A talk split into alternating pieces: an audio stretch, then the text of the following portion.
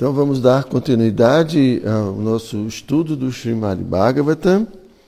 Estamos no canto 8 do capítulo 8, intitulado A Batedura Ocorrida no Oceano de Leite. Hoje vamos ler o verso número 2. Om Namo Bhagavate Vasudevaya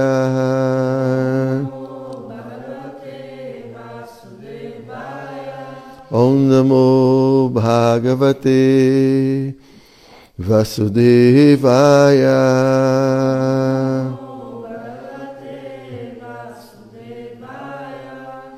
Om Namo Bhagavate Vasudevaya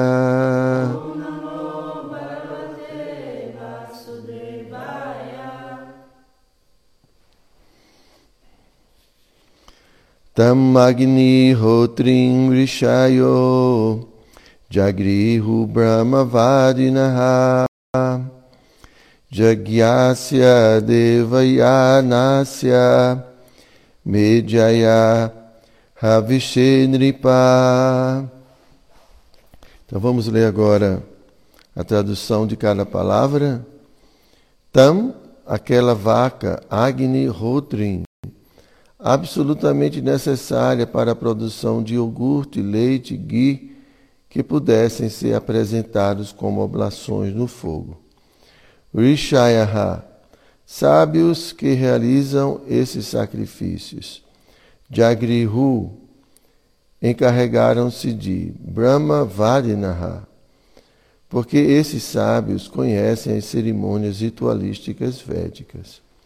Jagyasya, de sacrifício, Deva Yanasya, que satisfaz o desejo de elevação aos sistemas planetários superiores e a Brahma Luka. Medjaya, competentes para fazerem oblações. Ravishe, com o propósito de obter manteiga clarificada pura. Nripa, ó Rei. Então a tradução e o significado foram dados por sua divina graça Srila Prabhupada.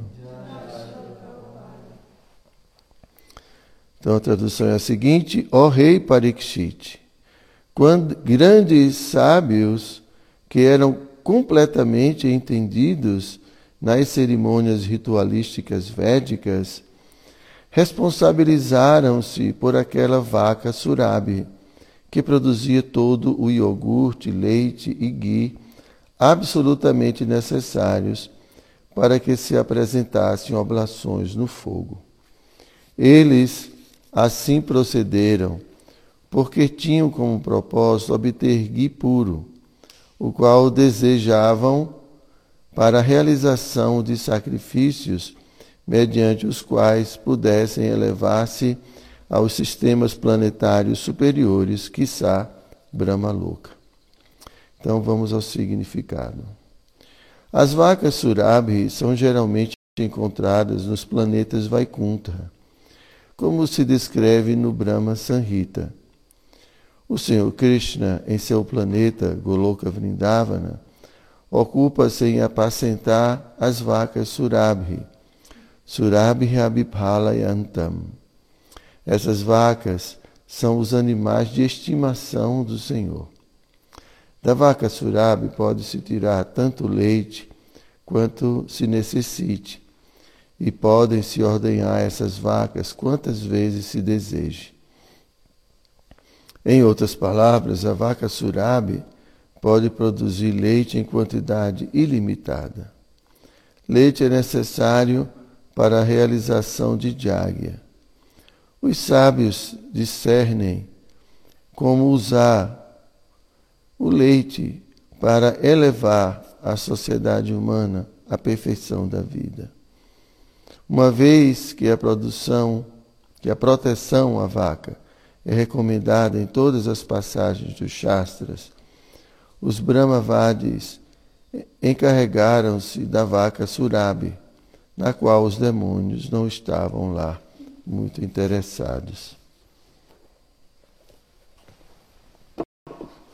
ओमज्ञानतिमिरन्दस्याज्ञानं ज्ञानशलाकया चक्षुमिलितं येन तस्मै श्रीगुरवे नमः श्रीचैतन्यमनोभीष्टं स्तप्तं येन भूतले स्वयं रूप कदा मह्यं ददाति स्वापदं तिकं नमो विष्णुपदाय कृष्णपृष्ठाय भूतले श्रीमातहृदयानन्दगोस्वामी इति नमिने Namo Vishnu Padaya Krishna Prestaya Bhutale Srimati Bhakti Vedanta Swami Niti Namine Vanchakalpatarubhyascha kripasindubhya eva cha patitanam pavanibhyo vaishnavibhyo namo namaha.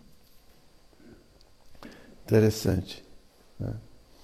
Então, é, como a gente viu é, ontem, bom, mesmo nos versos anteriores, né, o primeiro produto que foi extraído da batedura do oceano de leite foi o, o veneno Hala Hala. E o, e o Senhor Shiva foi convocado para é, beber esse veneno para proteger todos os cidadãos. E o segundo produto, que muitos outros produtos vão ser gerados antes de eles obterem o néctar. Né? Então, o segundo produto foi essa vaca chamada Surabi que é uma vaca, como o Prabhupada está falando aqui, que é o animal de estimação de Krishna e que dá leite assim de uma forma ilimitada. Uma vaca que a gente está precisando aqui para a Dama, né, Prabhu? Então, e aqui está falando que os Asuras não tinham nenhum interesse na vaca. Né? estão interessados em outras, estavam interessados em outras coisas. Mas aí os brahmanas, aqui Prabhupada fala, os brahmavadis, eles tinham interesse é, na vaca surabi por conta dos sacrifícios que eles queriam realizar. Né? Então, eu acho, assim, achei interessante porque na nossa condição de terrestres, né, moradores do planeta Terra, a gente não tem conhecimento acerca de outras dimensões, né? Bom, a gente já viu outros planetas, né? dá para a gente saber que existem muitos outros planetas, mas o acesso a todos esses planetas e tudo, é, pelo menos hoje ainda é bem inacessível, né? Principalmente a permanência nesses lugares. Então, devido a essa limitação que a gente tem, então é, o nosso objeto assim, de consumo é ir morar na Europa, morar nos Estados Unidos, assim, né? Nova Bocula, essas coisas, esses lugares assim. Né? Mas na cultura védica, né, essas personalidades e a própria literatura védica né, descreve esses, esses sistemas planetários superiores e onde existe assim, um prazer inimaginável para todos nós. Né? Se a gente se encanta com alguma coisa desse mundo material, imagine as descrições de, desses planetas superiores. Né? Então, essas personalidades que viviam naquela época, que, que tinham esse conhecimento, então eles ah, Assim como a gente tem desejo por coisas desse mundo material, por lugares desse mundo material, eles também tinham desejo de alcançar esses lugares, esses planetas superiores. Então existia todo, existe né, toda uma descrição de como alcançar esses planetas superiores. Por isso que Prabhupada muitas vezes argumentou né, que o homem nunca foi à lua. Ele argumentava que, que não era possível fazer isso a não ser que fosse através de sacrifícios, de mérito, de punha, e não simplesmente pegar uma espaçonave e ir para lá. Né? Bom, pra, são as opiniões de Prabhupada. E, então, na cultura védica, as pessoas realizavam sacrifícios, rituais específicos para alcançarem determinados planetas. E, E para isso eles precisavam muito do gui. Assim como para ir para a Lua precisa de combustível, né? Então, para poder alimentar as espaçonaves. Inclusive, isso acho que é um dos das dificuldades que se tem, né? É, que tipo de combustível, como né, se acomodar tanto combustível. Então, eles sempre estão pesquisando sobre a forma de energia para levar. Então, da mesma forma, a energia deles era gui para alimentar o, o fogo sacrificial. Eles usavam o gui, e o gui tinha que ser puro, Pátrica. Você não consegue gui puro para a gente, né? Eu vou ver se eu consigo essa semana engravatar. Mas a gente tem que engravatar né? para poder conseguir. Meu Deus do céu. Meu Deus. Tem muita vaca surabi lá também, um planeta celestial, assim, né? Gravatar, um planeta celestial. Então, eles precisavam de muito gui. Então, quando viram uma vaca que produz leite ilimitadamente, né? Então, eles viram a oportunidade de, com essa vaca, obter o gui para realizar né, essas, essas cerimônias. Então, os Vedas descrevem esses lugares. Né, os jardins Nanda Nandana, onde os semideuses desfrutam. Né? Quando a gente lê a literatura védica, o Ramayana, o Mahabharata, né? então a gente vê a descrição, as descrições dos planetas superiores. Os Pandavas mesmo visitaram né, é, a região onde Kuvera reside, e aí descreve as árvores frutíferas que têm assim frutas que a gente nem imagina Estou com vontade de ir para lá. Comer uma frutazinha, passar assim umas férias. Né? então, assim, muitas frutas e flores, como a flor parijata, né, dos planetas celestiais que Satyabama desejou, não foi Satyabama? Satyabama, é, Satyabama visitou certa vez com Krishna e que, queria essa flor parijata no jardim dela. Mas é uma flor que só tem nos planetas celestiais. Aí Krishna pegou a flor e levou, aí Indra é, protestou, você não pode levar essa flor porque é só dos planetas celestiais. Aí teve uma luta. Krishna teve que lutar com Indra, se eu não me engano, para poder satisfazer Satyabama. Satyabama é meio. Parece uma pessoa que eu conheço. Então, aí, então, então assim, né, é são lugares de muito desfrute, de muita beleza, né, de coisas que, assim, né, a gente nem imagina. Né. E outras tradições também falam do paraíso. Né. Essa ideia de lugares assim celestiais é, estão presentes em várias escrituras. É, os muçulmanos querem alcançar o paraíso, né? então muitos deles se suicidam né? para alcançar, se suicidam assim numa missão né? suicida de e aí vão encontrar várias virgens para imagine só. Então isso é isso, isso esse tipo de, de sedução, vamos dizer, esse tipo de promessa atrai muitas pessoas, muitas pessoas. E na Índia, né, que essa cultura é, surgiu, né, então a, as, as, pessoas têm né, esse, esse hábito, essa prática de adorar muitos semideuses e de obter e tentar, através dessa adoração, obter né, vários tipos de benefícios materiais. Aqui a gente não tem esse, essa, esse costume, né? Bom, existem outros, a gente adora santos, adora uma porção de gente para também obter o que a gente quer, mas não é tão explícito, tão assim sistemático como é na cultura védica. Para tudo.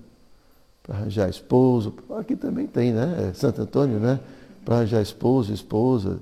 Tem tudo isso, né? Tudo isso. Mas assim, lá é, é muito né? um bom filho, conhecimento, sabedoria. Tudo, tudo, tudo eles procuram os semideuses. Né? Eu me lembro que quando eu estava fazendo o programa de Bhakti Vriksha, são os problemas de células e tudo, então a gente estava em contato com uma devota, a Prema, o nome dela? Agora esqueci o nome. E uma devota, assim, uma senhora já, mas que desenvolveu o programa de Bhakti Vriksha na Índia, discípula, Prema. Quase saiu. E então ela estava falando né, das, da dificuldade dos indianos de abandonarem a adoração aos semideuses. Então se dizia assim que tinha que ser cinco princípios, não quatro. Né? Abandonar o comer de carne, peixes e ovos, e, e o quinto seria abandonar a adoração aos semideuses, porque é uma coisa muito comum, muito tradicional. E a gente que viaja à Índia vê muito isso, né? esse panteão enorme de semideuses. Né? A gente foi subir os Himalaias e foi descer, aí dentro do ônibus tinha assim um panteão. Então o motorista ficava lá adorando todo mundo para ver se a gente conseguia chegar lá embaixo, né? Porque as estradas são perigosíssimas, coisa assim de louco. Né? Então, é, bom, então, assim, as pessoas são muito atraídas por essas promessas de desfrute, desfrute né, nessas regiões que a gente chama é, do primeiro mundo, né, primeiro mundo celestial. Né. Existem essas três divisões, né, existem os planetas superiores, intermediários e inferiores. Né. Agora, é, Prabhupada, ele trouxe para a gente é, a consciência de Krishna, que é um processo que nos leva ao planeta mais elevado, né? que é Krishna Loka.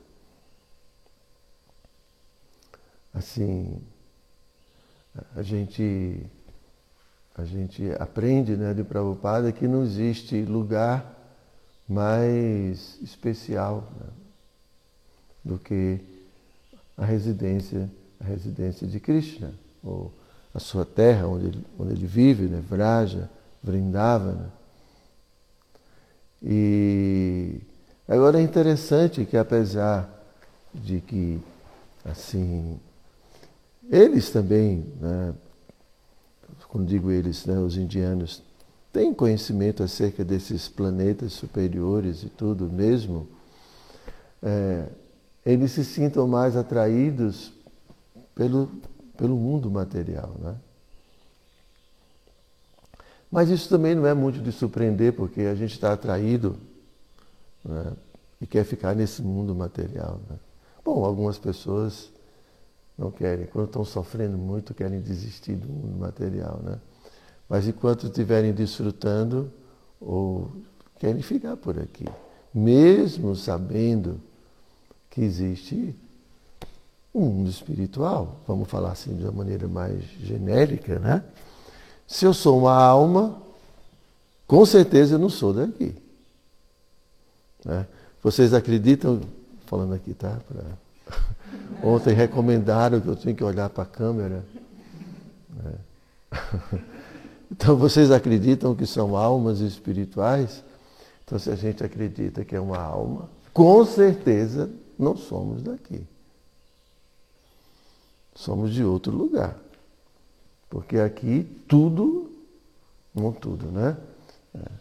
Sim, existem duas, duas naturezas, como o Krishna Bhagavad Gita fala, a natureza espiritual e a natureza material. A natureza espiritual, que é a alma, está lutando dentro desses corpos materiais com os sentidos para obterem a felicidade dentro desse mundo material. E Krishna fala, né, sétimo capítulo Bhumi Apo Nalo Vayu. Krishna vai falar de terra, água, fogo. Essas são as minhas energias, né? Mas, né, Krishna fala, mas existe uma energia, uma prakriti superior. E eu sou a fonte de ambas. Sou a fonte e a destruição. Krishna fala.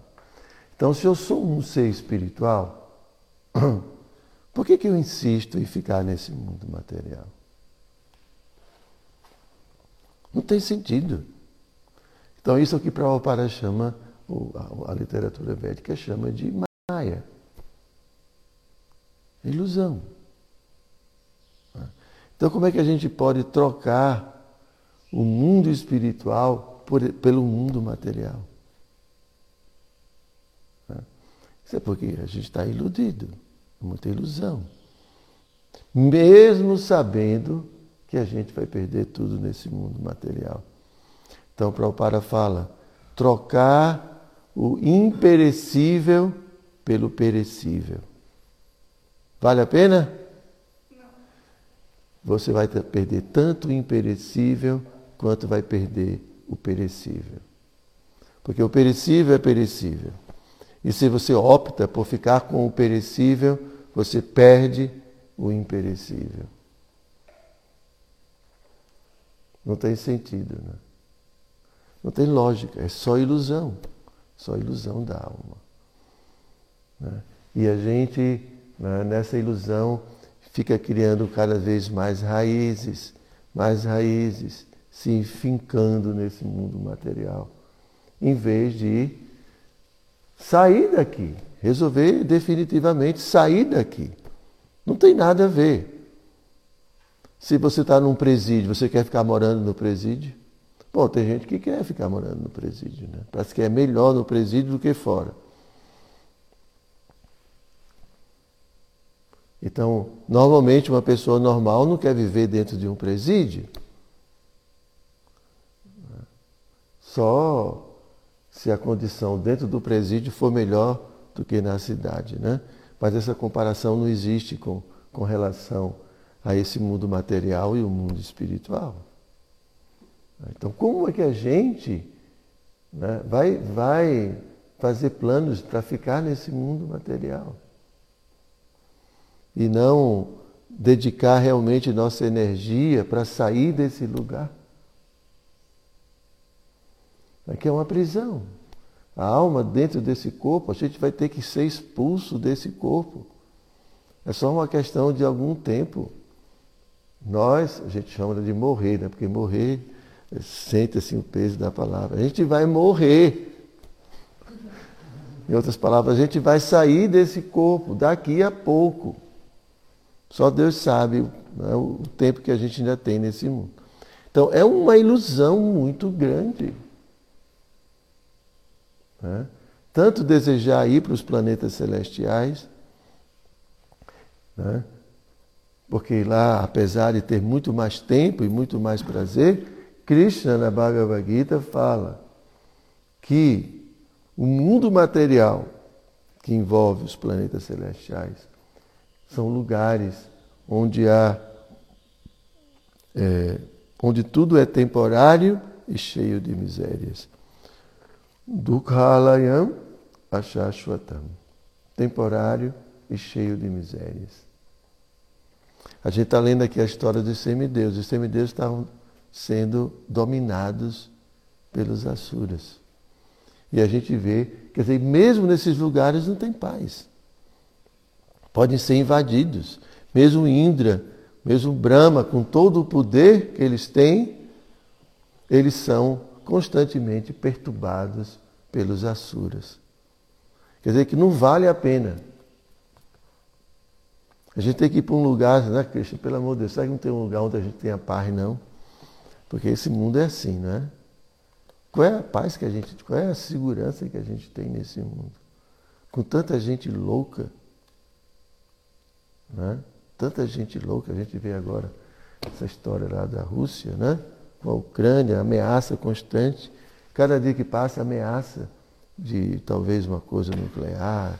E a gente né? e falam constantemente, por exemplo, de tomarem a Amazônia, tomarem o, né, devido à riqueza que possui. Porque essa coisa do imperialismo né, sempre existiu.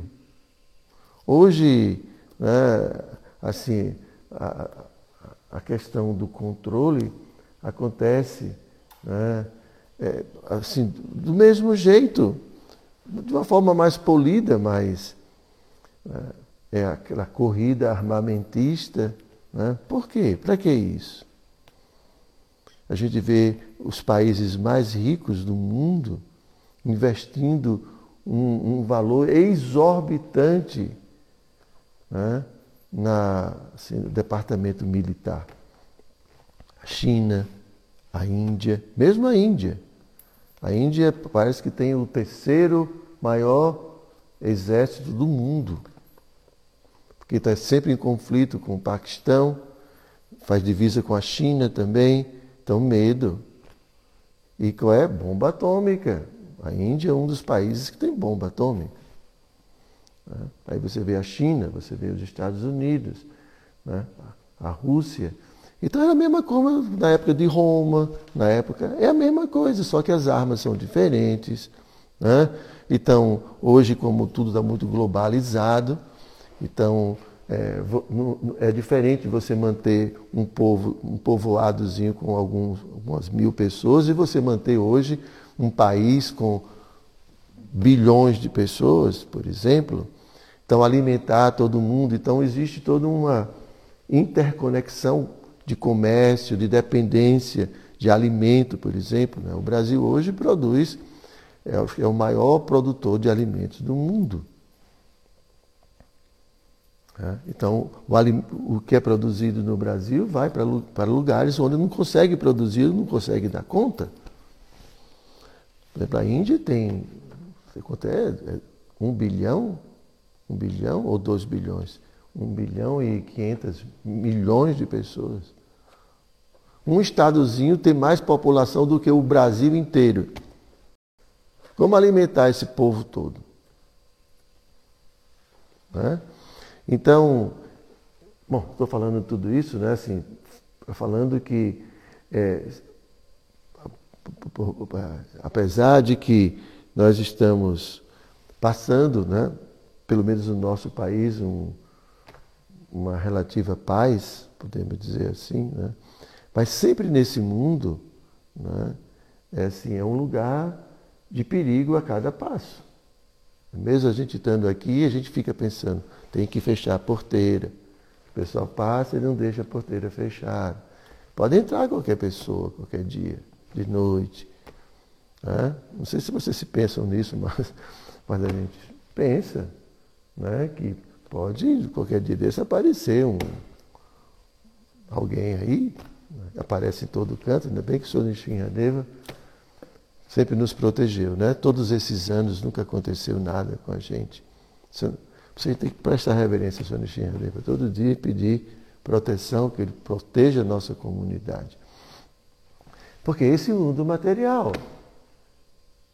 Agora, só uma pessoa muito iludida vai querer ficar nesse inferno, onde não tem segurança, onde não tem estabilidade. A qualquer momento pode um louco fazer qualquer coisa.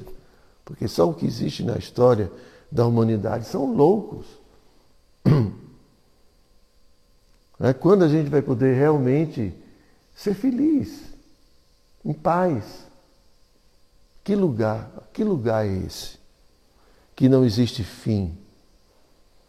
Né? Porque sempre, em qualquer lugar desse mundo, da existência material, sempre vai existir um fim. Sempre a morte vai estar perseguindo a alma, que é uma coisa artificial. Né? Então, por isso, é, quem, tem, quem está é, assim, dissipando a ilusão, compreendendo a realidade, está é, tá com a cabeça no outro lugar. Aqui só esperando o momento de ir embora. Tem algumas pessoas também só esperando o momento de ir embora de Vrajadama, né? A gente sabe. Assim, Estou falando do mundo material. Quando será esse dia que a gente vai poder sair daqui né? e poder viver sem essas coisas do mundo material? Porque lá em Krishna Loka não tem isso. Não tem Asura. Asura tinha quando Krishna veio para cá. São, é, são os passatempos que a gente chama de Bauma Lila. São os passatempos de Krishna nesse mundo material. Mas em Krishna louca, mesmo, não entra nenhum Asura. Só entra devoto. Só entra devoto. E só entra quem ama Krishna puramente. Só entra quem quer é, servir a Krishna puramente, quer brincar com Krishna e tendo Krishna como a pessoa mais importante de sua vida. Isso é o bilhete de entrada. Está triste, senhora? Está tão séria. Então é isso. Vocês estão olhando o relógio, eu também. São 5 e 4. Faltam, o relógio aqui está parado. Está é, tá quebrado. Ainda faltam 15 minutos. Mas é isso, né?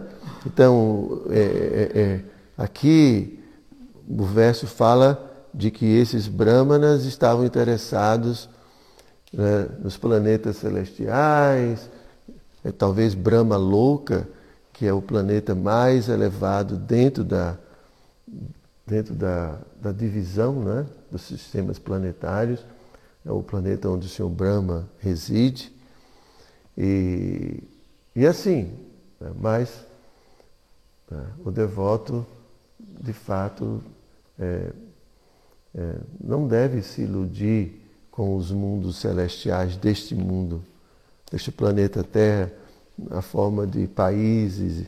Né? Outro dia eu estava vendo, é, de vez em quando, para aliviar a pressão, e estava vendo uma reportagem, um documentário sobre a Suíça, é um dos países assim não vai inventar de querer ir para a Suíça, só porque vou falar. Estou falando bem aqui de Cristo é louca para você querer ir para Cristo é louca. Vai falar da Suíça, um país quase perfeito. Né? E aí é interessante que dizia assim que a Suíça é, é como fosse é um país é tipo um bunk, bunk, aquele negócio de proteção contra bomba atômica. Bunker. Tem bunker em todo canto. Mas como é que pode? É um país tão perfeito é, então, se ocorrer alguma, alguma guerra atômica, vai todo mundo para lá, para poder assim, quer dizer, pelo menos quem está perto, né? Porque tem banco em todo lugar. Pô, não é possível, então esse lugar não pode ter paz, né? Como... Um dos maiores índices de suicídio do mundo. É? O cara não falou isso, né? Engraçado. É, muito frio. É. É. Bom, assim, a paisagem é muito bonita, né? Agora acho que a água deve ser congelada, né? Ninguém toma banho naquele lugar. Bom, eu estou falando assim, né? O pessoal ganha muito dinheiro, tudo muito bonito, tudo assim. Né? E diz que os grandes, quem ganha muito dinheiro vai morrer lá. Dizer, morrer num lugar bonito, né? Assim. Pelo menos morrer num lugar bonito. Bom, é, então, é, então é, é, é a literatura védica descreve também né, o planeta de Krishna. A gente fala planeta, né? mas é uma dimensão, né? uma, é um, não dá para a gente, né? porque a gente fala planeta, parece que é uma bola, assim como. Né? Mas isso é uma dimensão, uma dimensão espiritual, completamente espiritual. Né? E tem um estado vibracional que só entra ali quem tem aquele mesmo padrão vibracional. Não tem como entrar. Viu, Pátria? Você tem que dar um jeitinho e tal. Ok, gente? Vocês tiverem assim, alguma pergunta? Aqui tem, Maharaj. A Flávia Moraes escreveu: Bom dia, Hare Krishna. Os Asuras são a energia de Krishna também, mas dentro deles existe Paramatma? Como ver Paramatma em uma pessoa com atitudes demoníacas? Ah, é a misericórdia de Krishna. Né? É, Asura são pessoas, são almas como, como todos nós, que, que tem certas tendências, certas características, que inclusive também nós possuímos algumas delas. Né? Não sei se você conhece, mas na Bhagavad Gita, o décimo sétimo capítulo, a natureza divina e demoníaca, se eu não me engano, Krishna vai falar sobre as características, a mentalidade de uma pessoa súrica. Né? Por exemplo, uma pessoa que pensa que não tem ninguém governando tudo, não existe um ser supremo, isso é uma sura. E muitas vezes, eu sei que teoricamente a gente entende que existe alguém controlando, mas psicologicamente a gente desconsidera que há um, um porque senão a gente ficaria tranquilo. Se tem uma pessoa controlando tudo, por que, que eu vou ficar preocupado com alguma coisa? Então, isso é uma das características de uma sura. Então, todos, quem está nesse mundo material, muito provavelmente, não estou querendo aqui julgar ninguém, tem características também de Asura. Tá?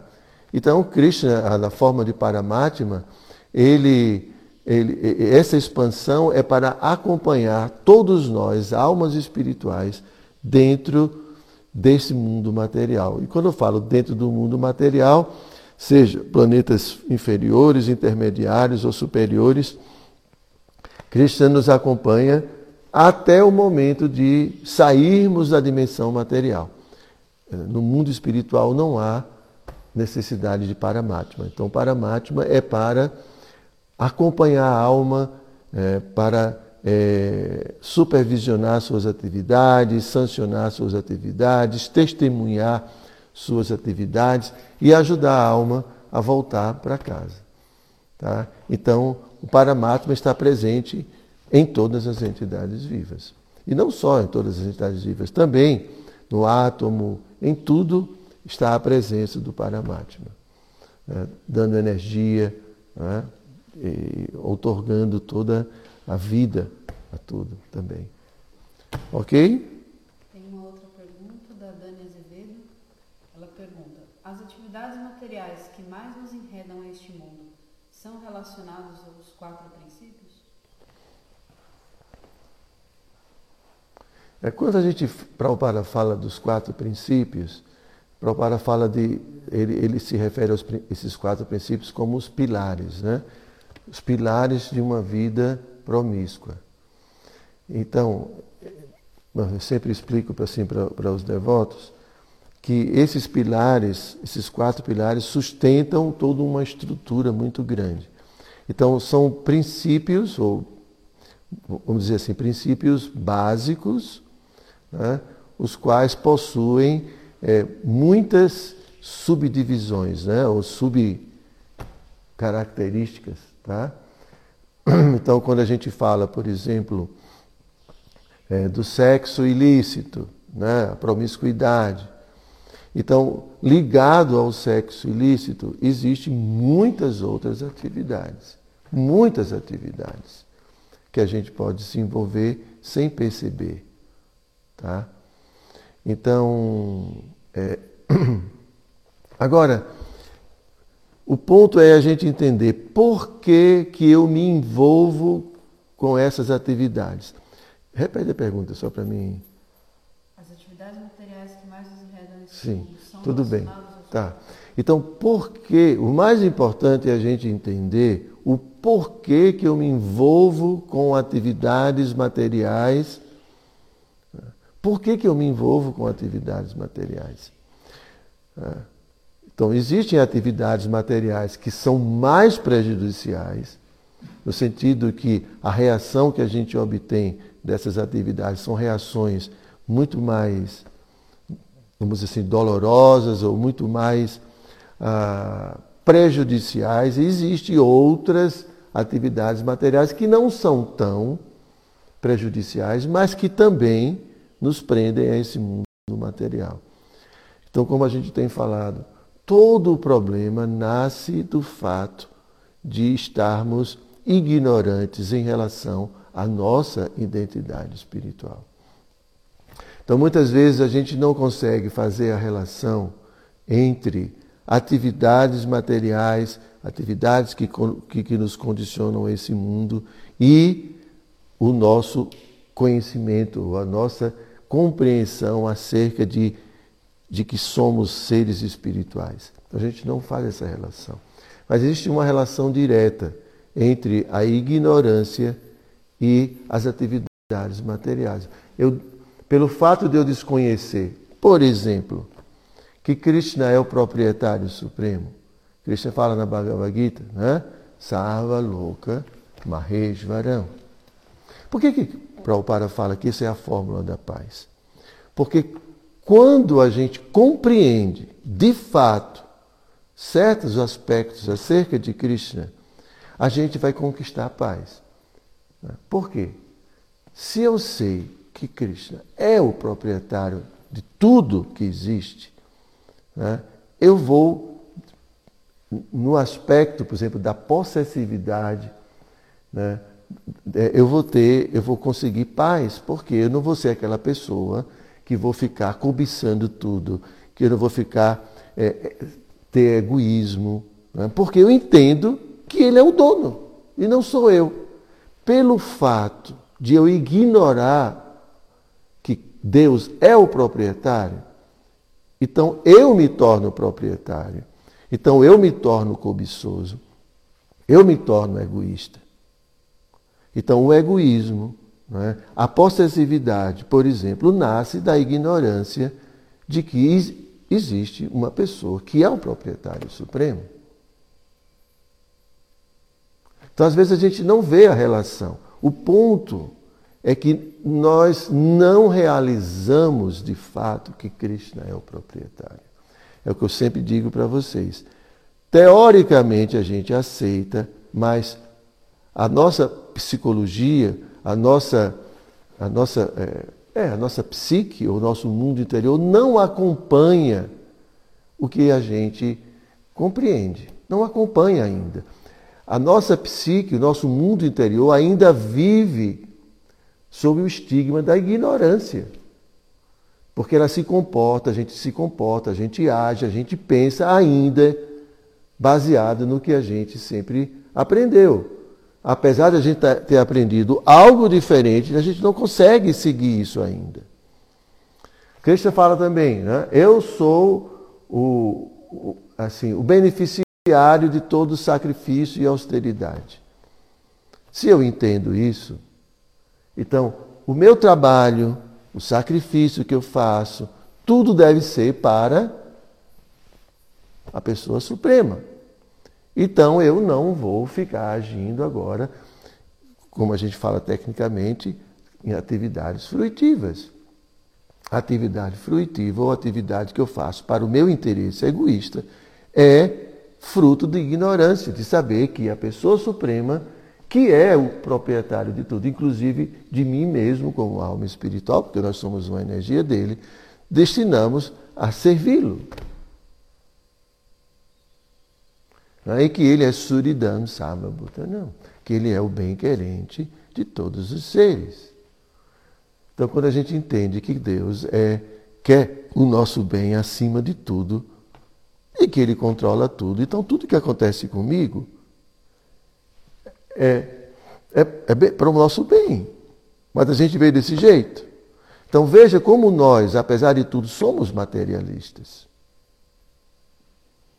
Apesar de todo o conhecimento que a gente adquiriu, a gente não age em função desse conhecimento. Então, é, respondendo para você, a, a, aproveitando né, a sua pergunta, né, o mais importante né, é o cultivo né, de autorrealização. Né. Quanto mais nós nos, nos aproximarmos de nossa identidade espiritual, compreendermos a posição de Krishna, a gente vai superando né, todas, essas, todas essas atividades, todos esses comportamentos que nos prendem a esse mundo material.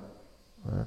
Então, quanto mais conhecimento, mesmo no mundo material, uma pessoa que tem conhecimento de ética, foi educado em casa pelos pais, meu filho, não roube.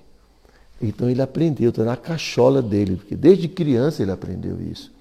Então, a sua psique acompanha. Então, de maneira que, se tem uma oportunidade para roubar, ele não vai fazer isso, porque o sentimento dele, algo que é dentro dele, não permite. E quando ele vê alguém roubando, ele não admite. É dentro dele, ele sente algo de reprovação em relação àquela atividade. É diferente, por exemplo, de uma criança que aprendeu desde cedo que roubar não é nenhum problema. Porque os pais faziam isso. Ele não vai sentir nada. Entende?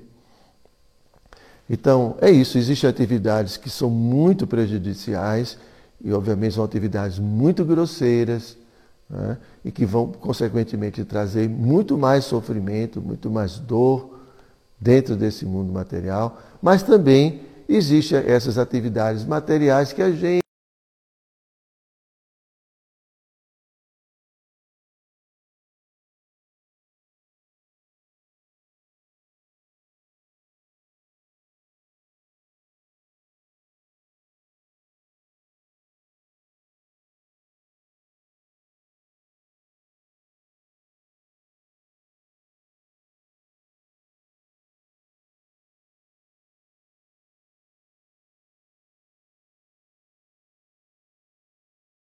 combater, principalmente, é, com muita atenção, essa herança psicológica que a gente tem, que a gente adquiriu nesse mundo. Quando eu digo herança psicológica, acho que vocês estão entendendo, né? Essa educação, essa cultura, essa compreensão que a gente tem que move a nossa vida.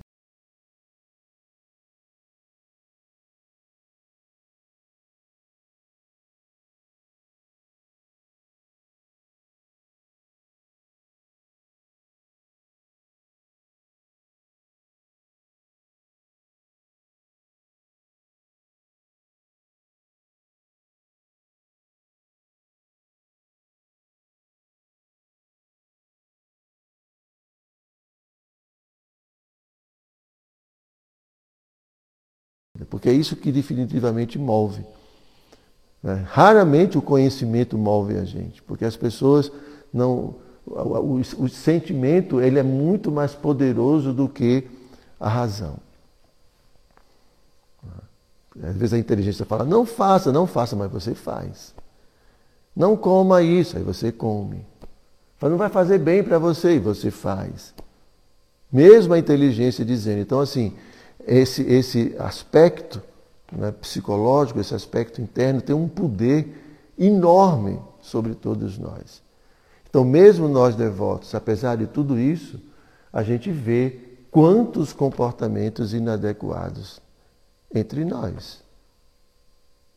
Porque até se libertar de toda essa herança que a gente tem, né, leva muito tempo. Por isso também a gente tem que ter paciência ter compreensão, né? ter compaixão das pessoas. Olha, vamos ter calma, isso faz parte. A gente não muda do dia para a noite. É toda uma. É de vidas, de vidas. É muito difícil. Por isso que para falar alma condicionada. A gente está condicionado a muita coisa, gente. E só se depara quem quer se livrar disso. Quando a gente quer se. Ah, vou parar de comer carne. Aí você vai ver. Vou parar de fumar. Vou parar de beber. Vou parar de para não sei o que fazer isso. Aí você vê o quanto aquilo é difícil de superar. Ok, gente? Então, muito obrigado. Está na hora. Tá? É, Srimad Bhagavatam Ki.